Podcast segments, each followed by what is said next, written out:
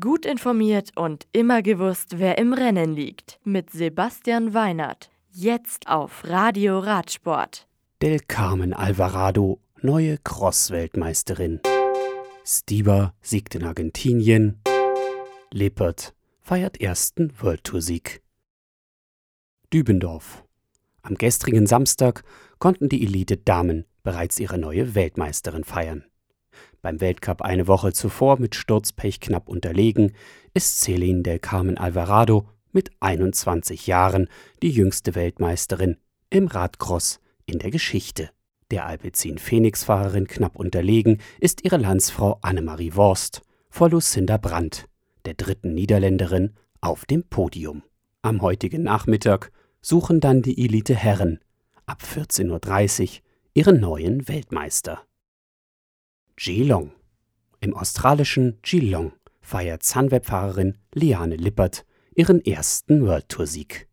Sie gewinnt das 121 Kilometer lange Kettle Evans Great Ocean Road Race vor Aleni Sierra von Astana und Mitchelton-Scott-Fahrerin Amanda Spratt. Beim Rennen der Herren kommt der König Quickstep-Profi Dries Devenijs nach vier Stunden und fünf Minuten vor Pavel Sivakov von Ineos und Mitchelton Scott-Profi Daryl Impey ins Ziel. Rick Zabel wird in der Ergebnisliste als bester Deutscher mit 50 Sekunden Rückstand auf Rang 21 notiert. San Juan. Nachdem der fünfte Tagesabschnitt an Androni Giocattoli Sidamek-Fahrer Miguel Flores ging, gewinnt Etappe 6 Senix Stieber.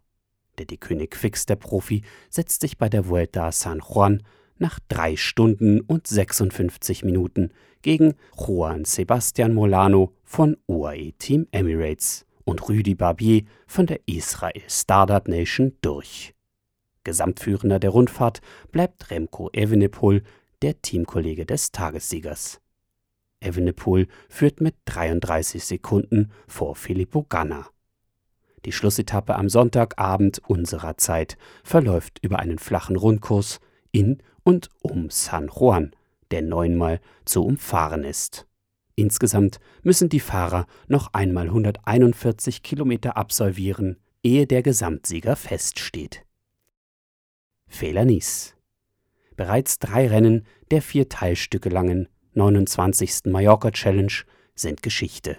Neben Trexiger Fredo-Profi Matteo Moschetti auf Etappe 1 ist es in Deja Emanuel Buchmann von Borans Grohe, der bei der Trofeo Serra de Tramontana nach 160 Kilometern als erster die Ziellinie überquert. Und in Andratsch siegt Movistar-Profi Marc Soler. Auch hier ist Bora Hans Grohe ganz vorne mit dabei und stellt mit Lennart Kemner den besten Deutschen. Das Abschlussrennen der vier Renntage auf Mallorca ist die Trofeo Playa de Palma am heutigen Sonntag. Pesca. Kolumbien hat seinen neuen Zeitvermeister. In der 200 Kilometer nordöstlich der Hauptstadt Bogota gelegenen Kleinstadt gewinnt der EF Pro Cycling Fahrer Daniel Felipe Martinez das 41 Kilometer lange Rennen mit einem Stundenmittel von über 51 km/h.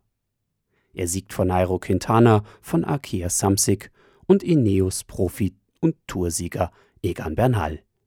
Nur die ersten drei Fahrer konnten einen solch hohen Durchschnitt auf die Straße bringen. Bereits ab Rang 4 lag das Stundenmittel unter 50 km/h. Das Radio für Radsportfans. Im Web auf radioradsport.de